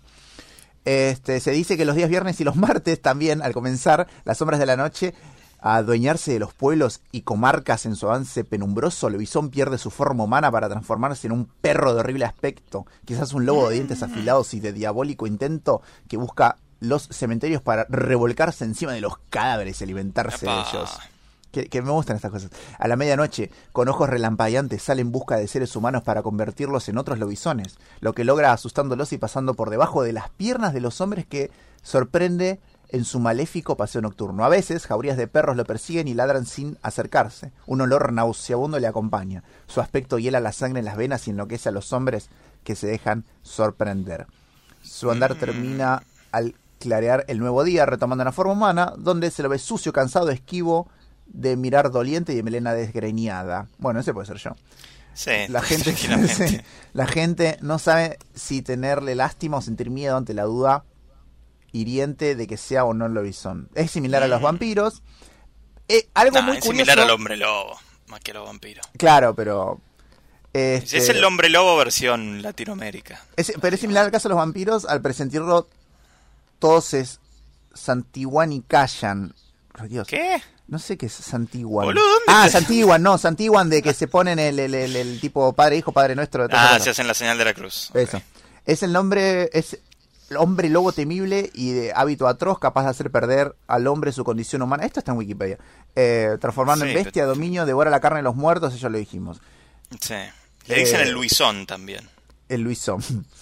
Mira, un dato muy curioso, y esto es lo que me, me hizo, me- que me reventó el marulo. A ver. En Paraguay y en Argentina se acostumbra desde el siglo XIX que el presidente de la nación sea nombrado padrino del séptimo hijo varón de un matrimonio consolidado bajo las mismas costumbres.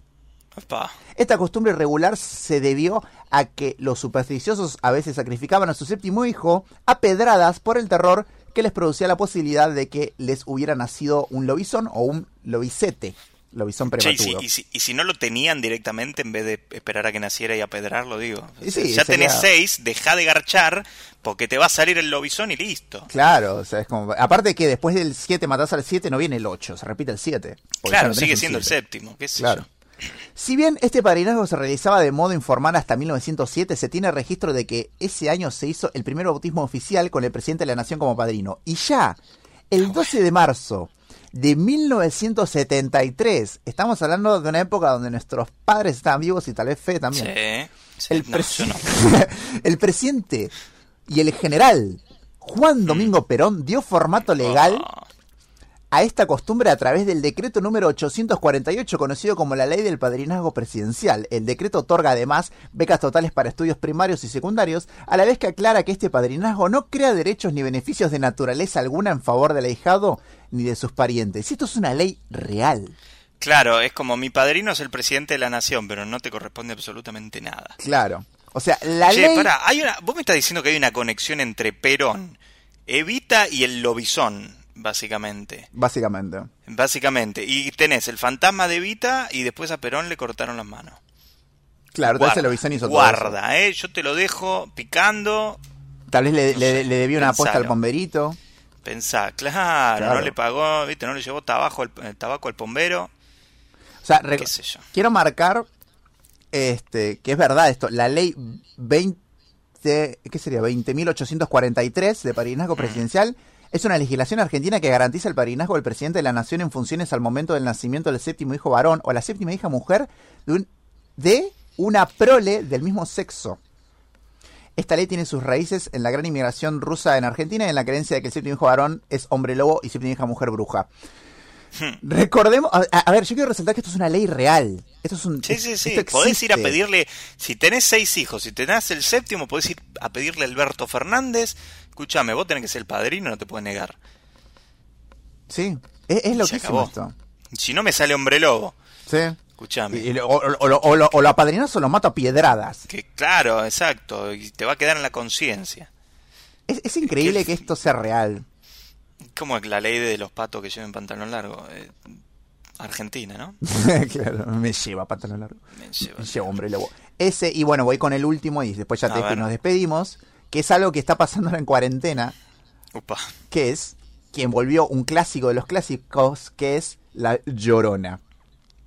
Esto voy a, voy a leer una nota A ver. de un diario de. ¿Lo digo el diario? Sí. Sí, del diario nada. La Nación. Una vez que tenemos una fuente, Claro. digámosla. Mitos argentinos. Los aullidos de la Llorona aterran a un pueblo de Santa Fe en plena cuarentena. Mm, ¿Sí? Un pueblo santafesino de San José del Rincón se vio conmocionado por el paso de la Llorona, que es una leyenda nacida en México, pero que recorre toda Latinoamérica. sí. Muchos pobladores de esta localidad escucharon varios días los aullidos de la mujer. Pero el poblador fue más allá y asegura haberla visto una madrugada en un bosque de eucalipto cercano a los cementerios. Qué lindo ese bosque de eucalipto. Tan fuerte fue la presencia de este ser que el, en el pueblo la municipalidad, en el pueblo que la municipalidad, perdón, envió una advertencia para que los vecinos eviten el uso de armas de fuego ante la posibilidad de cruzarse con el fantasma o confundirlo con algún otro poblador en la Ay, noche claro, cerrada. Sí, sí, sí. Cara a cara con la llorona. Fabio Montaña tiene 47 años y el acento típico del pobladores de Santa Fe que no tengo idea cómo es. Vive No, en no sé, Rincón pero ya es racista el comentario. Sí, la verdad que es bastante xenófobo. No tengo la más pálida idea cómo es un acento santafesino. Vive en Rincón desde los 14 y se dedicó a construir los techos de los quinchos con totoras, que son Ajá. juncos. En los primeros días Claro. del aislamiento, el indio, como se lo conoce, tuvo que ir de madrugada hasta la casa de su tío unas 10 cuadras. Al volver, a- a- acá está hablando él, pero bueno, no sé el acento, así que no lo puedo hacer. No. Pero vamos a decir que habla así. Al volver lo hice por la zona del cementerio para no tener problemas con la policía porque había violado la cuarentena. Admite Eh, Montaña. Medio borracho, ¿no? Sí. medio borracho. Tiene 47 años, asumimos que fuma y toma. Claro. Admite Montaña, en- admite Montaña en diálogo con La Nación. Mientras iba, en mi camioneta escuchaba los aullidos de la mujer, pero no la veía. Seguía andando y después del cementerio, en el bosque de eucaliptos, me cruzó por la imagen de la llorona. Estaba como levitando de espaldas a mi camioneta con ropa blanca y pelo largo oscuro. Sus aullidos eran muy fuertes, tanto que se escuchaba por encima del ruido del motor de mi pickup gasolera. Recuerda. Toma. Sí, en la página de Facebook del pueblo hay muchos mensajes de personas que oyeron los gritos de la mujer durante varias madrugadas. Fueron dejando mensajes. En ningún caso hay temor, siempre se escucha a lo lejos, pero el indio se cruzó cara a cara con la mujer. Su cuerpo brillaba y se podía ver el bosque a través de su cuerpo, recuerda Fabio. No le vi sus pies, estaba suspendida en el aire y pasó a la derecha de mi camioneta para perderse entre los eucaliptos. ¿Sí? Así que se dice que llora a los muertos. Este, que- porque eh, que apareció en la zona de Villa Cariño, que es una localidad de por ahí. Y nada, es un ¿por mito que... Ah, mira, no, si no le sacaste foto hoy en día. es que... Sí, aparte... el, indio, el tiene un. Este muchacho que habla, tiene un celular seguro. Si tiene una pickup, boludo, tiene un celular. Claro, madre, de joder. sí. Sacale una foto y dejá de estar Bueno, no, pero no tenés que usar el celular cuando manejas, rata. ¿Qué haces? No, ya sé. Bueno, parás el Bueno. coche y le sacás la foto. ¿Vas a parar? ¿Vos tenés un fantasma enfrente? ¿Vas a parar el coche? ¿Vos vas a parar el Y coche? a- como mínimo trato de documentarlo. Decir, mira, yo es así. Si yo veo un fantasma A ver, sí. y no tengo ni no tengo evidencia, no tengo prueba de nada, no se lo voy a decir a nadie porque me, me van a tratar de loco. Claro, eso no pasa en Santa Fe, se ve. No, claro, Ahí- todo del orto, Claro, ahí te volvés de, de- como es intendente. seguramente. Luego del paso de la llorona, Fabio llegó a su casa y junto a su mujer y sus hijos salieron a la puerta y escucharon por unos minutos más los aullidos de la mujer. Yo la tuve a unos seis metros de... Ah, no. Yo la tuve a unos seis metros de distancia. Me dijo un pariente que es muy creyente en estas cosas que esta mujer siempre se aparece cuando hay muchas muertes, como ahora por el coronavirus. También había aparecido en el 2003 durante la inundación que sufrió Santa Fe Capital. Recordemos que Santa Fe tuvo una de las inundaciones más fuertes que, Sí. de las cuales tengo memoria. En Rincón hay otras leyendas que cada tanto reaparecen de noche por las calles del pueblo. Está el lobizón, el séptimo hijo varón de mi esposa vio hace unos años... Oh, concha, otra hermana. Está el lobizón, el séptimo hijo varón que mi esposa vio hace unos años en la misma zona del bosque cercano al cementerio, explicó el indio. Y también tenemos el embolsadito, que es el llanto Ah. de un bebé que fue descuartizado hace muchos años en Rincón. El embolsadito me El suena a un, embolsadito. a un tipo de faso, no sé por qué. Qué choto ponerla así a, tipo... Hacete un, armate un embolsadito. Armarte un embolsadito, claro. Ah, este, como, bueno. Pero bueno, la nota sigue, tiene un párrafo más, pero bueno, ya estamos hablando bastante. Sí, sí. Este, Ah, ah, ti- Tiene, todo lo, tiene todas las leyendas urbanas juntas, Santa Fe, ¿qué onda? Claro, le pasa de todo. Se apropiaron del pombero, se apropiaron de la llorona y del embolsadito. ahora. Sí, por Y de paso se, com- se comen los gatos también. Un beso para toda la audiencia de... pero- de Santa Fe. mándenos un audio a ver cómo se escuchan, cómo es su acento. Claro. Bien. Eh, impresionante. La llorona, yo pensé que solo existía en México, de hecho. No, yo en realidad la conocí, ¿sabes en dónde? En San Clemente. Ah, es, es, un- es una localidad del Partido de la Costa, similar a Mar del Plata, Sí. pero menos popular. Este, yo la conocí ahí, que me dijeron, no, no vayas por esa calle que está la llorona. Mm. y fue como- A lo mejor era una, una vieja del barrio que le decían la llorona. Sí, seguro. Vaya uno a saber.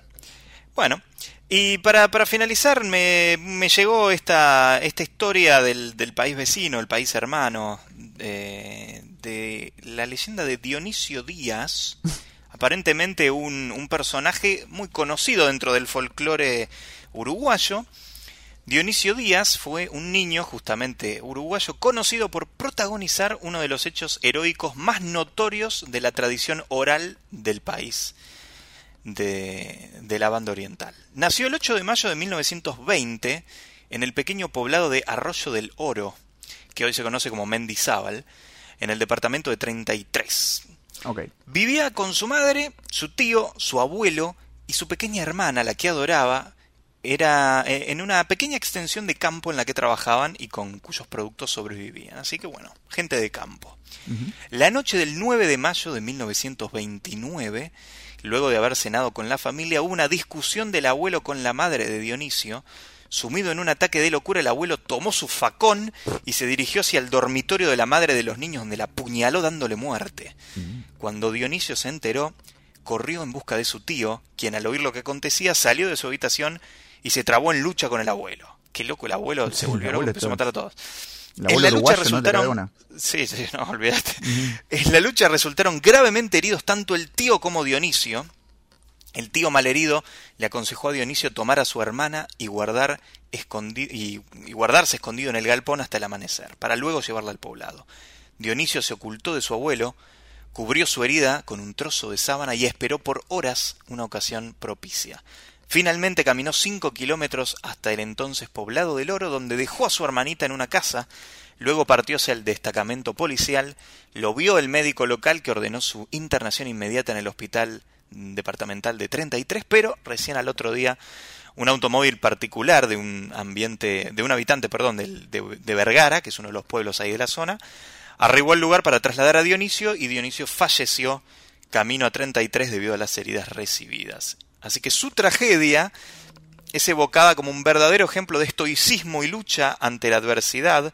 La leyenda popular lo reconoce como el héroe de Arroyo del Oro y tiene hasta una estatua en esa localidad, un monumento, sí, que es obra de eh, José Bellioni. Eh, ¿Y el tío? Bien, esta, esta no. Claro, el tío ¿Y el y el tío? abuelo, ¿no? No, Yo digo, el abuelo. Sí. Yo pienso en mi abuelo. Mi abuelo un día se desquicia, agarra un cuchillo y nos quiere reventar a todos, pero lo bajamos de dos piñas a mi abuelo. Sí, bueno, pero pensá ¿Qué, que... qué onda? Los abuelos uruguayos se ve que son. Claro, este, son más- Son, son super saiyajines, no sé qué onda. Claro, viven más años. Pero sí, sí, toman pero- más mate, toman- ¿viste? claro. Toman mejor mate, capaz. Y Claro. Crecen más fuertes. Pero boludo, pero el tío fue el que luchó contra el abuelo y salvó a los pibes. Bueno, pero el pibe tenía nueve años y caminó kilómetros y kilómetros para llevar a su hermanita a salvo y, y- y después murió a causa de eso. Es, es heroico el acto del pibe. O sea, el tío no le importa a nadie. El tío es un hombre grande, debería haber sabido mejor. Claro. A ver, el tío, boludo, se, se murió porque lo puñaló el abuelo. Era un pelotudo, no lo pudo ni bajar al viejo. Claro, No sé. al viejo no le importó nada. Eh, al viejo- el viejo se, se sacó. Se sacó. Era como el, el, barre, el barreda uruguayo. El barrio uruguayo, sí, sí. Pero en este caso no sobrevivió ninguna de, los- de los familiares. eh, salvo la pequeña nena. Que bueno, fue Ah, mal, encima. la, la niña sí, la niña sí sobrevivió. Pero bueno, al, al pibe, a Dionisio Díaz, se lo conoce como, Claro. como el héroe de, de Uruguay. Claro, y creció y se transforma en Cristina Fernández. En, en Natalia Oreiro. Exactamente. Y se casó con Víctor Hugo Morales. Bien, bueno, ahí está, historias, leyendas, mitos, todas cosas que tienen... Esta última, la de Uruguay, siento que es la que puede ser más real de todas, pero es... eh, Esta descripción igualmente lo, lo describe como una leyenda popular, por lo tanto se ve que no, no tiene validez histórica este hecho, pero la mayoría siempre tienen, viste, estos componentes fantásticos, que es lo que le da un poquito de, de duda a la gente si, mm, bueno, no te creo de toda esta historia. Claro. Incluso la del gauchito Gil, que es la que menos elementos fantásticos tiene, tiene un milagro involucrado en el medio. Eh, Así que bueno, ahí Claro. también es, es- es por lo que la gente a veces se permite dudar y el que no cree en el gauchito Gil no cree, pero el que sí es bastante devoto y bueno, Claro, es como hace que- las ofrendas a diario. Como que todos aceptan que el gauchito existió, pero de ahí a que hace un santo, no. Claro, exacto, exacto. Como el personaje históricamente estuvo. Claro. Ahora que haya hecho lo que dijo, no sé. Ah, Por las dudas le rezamos. sí, obvio, le tocamos la bocina cuando pasamos con Más el- vale. Tal con el cual. auto. Y como pasamos con el auto yéndonos, nos retiramos de este capítulo. Mm, así. Así. capítulo de momento histórico del día de la fecha con el señor del otro lado, Nicolás Osino Ortega. Y con Federico el Ratarroso. Nos, Nos, queremos mucho y síganos en Facebook. No, en Facebook No, no. no, ¿qué fe- quién usa Facebook? ¿Cuántos años No, tenés? queda nadie. La, la ¿Me, tía me vas a apuñalar con un fajón ahora? Más o menos. Mm. Con un alfajor Con te voy a alfajor. apuñalar. Momento Histórico Podcast, entonces es el Instagram en donde nos pueden seguir. Y bueno, será hasta la semana que viene. Déjenos sus comentarios, todo lo que quieran decirnos. Dale. Y No sirven de noche y... no. Chao, chao.